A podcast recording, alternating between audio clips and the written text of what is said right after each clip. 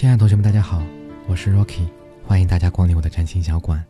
那今天呢，我要和大家分享的就是关于第六宫一些有趣的故事。我们在前几期的课程当中也有学习到关于四分法的分法啊，可以把宫位分成四个部分。那一二三呢，它代表的是自我的发展啊，不多说。四五六也是我们本次去讲的，好，包括今天讲第六宫是代表自我的表达。我们从自己的家庭出发。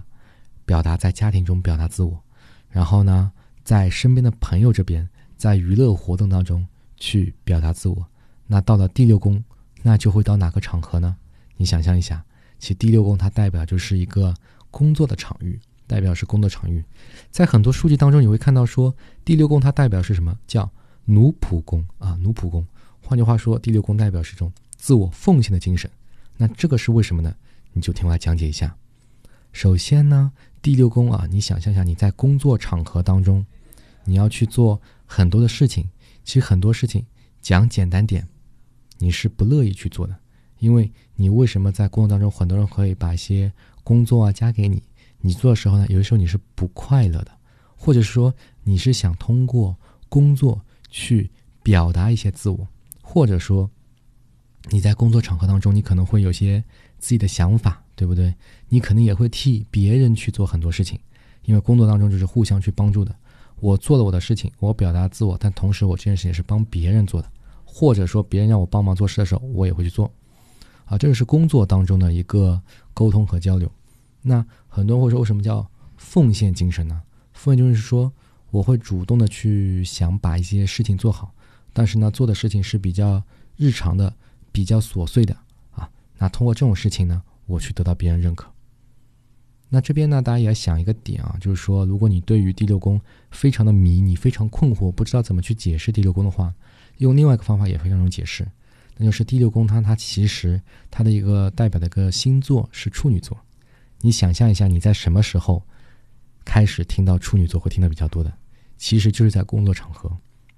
我是处女座，所以呢，我会对于一些细节抓的比较严。我会特别去关注那些细节，想要去精益求精啊，精益求精。那其实这个潜意识呢，就是说我要对自己要求严格一点，不能得过且过。这件事情呢，我要做得更好，这样我才能让自己变得更好。你要明白哦，你是要让自己变得更好，而不是要让别人变得更好。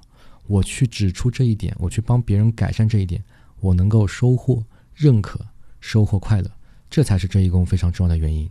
所以呢，其实四五六它是有关联的。四宫在家庭，五宫是娱乐场合，六宫就到了工作场合啊，工作场合。所以呢，第三部分我们同样举一些简单的例子啊，让大家去更好的去了解为什么第六宫它所代表的是一个工作场合。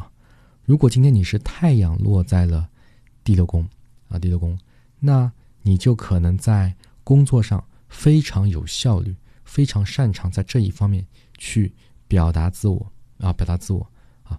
如果你是月亮落在第六宫的话呢，那有可能的话就是说，你的情绪会在工作中或带有一些情绪，或者说你对于工作你的一些想法啊，你可能不会去和别人去说。你可能呢，开心的时候工作效率特别高，不开心的时候呢，可能工作效率就特别的低啊。同样，我这边指出啊，很多的学习资料当中会说第六宫是跟身体相关的。因为身体健康啊，包括这一块是跟工作直接挂钩的。如果你工作时间特别长不休息，是不是身体就不会好？如果你工作呢，工作非常顺畅，那是不是你的身体也会过得比较好？啊，那同样的话，如果你的火星是落在第六宫的话，这个结果就不言而喻了吧？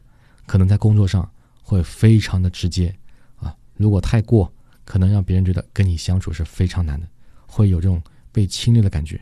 但同样的话，如果一个火星在第六宫，它有自己自主权的话，它也能做很多别人想象不到的事情。所以，任何一个能量它都没有好坏，它只有用的对不对，它只有控制在一个是否控制在一个合理范围内。啊，那在课程最后，我们同样来梳理一下四五六的一些关联点。啊，这里非常有趣。如果某个人他第四宫啊特别好，就是特别的和谐。那他会比较容易表达自己，因为你想，你从小到大，如果家里父母一直鼓励你做很多事情，你是不是会特别有自信？那你出去和朋友去玩的时候呢，你也会去非常融入他们啊，去从和朋友当中的一个玩耍去得到很多快乐。接着来到工作场合，因为你从小到大都是那种孩子王，一种人群中焦点，那你进入工作时候，你也自然而然会信心十足，能够把事情做好。所以大家在学习占星的时候，一定切记，千万不要把所有的知识点去单独去记，因为呢，占星所有的它的一个内容其实是相互之间有关联的。如果你能串起一条线，你通过这个逻辑呢，你去理解的话，会非常方便。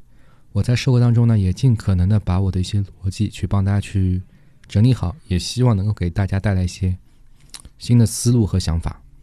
好的，同学们，那今天的课程呢就到这里为止。如果你对课程感兴趣，也可以去加我的微信啊，关注我，我们也可以在微信当中一起去探讨、去学习。好，同学们，今天课程就到这里为止，让我们下期节目再见。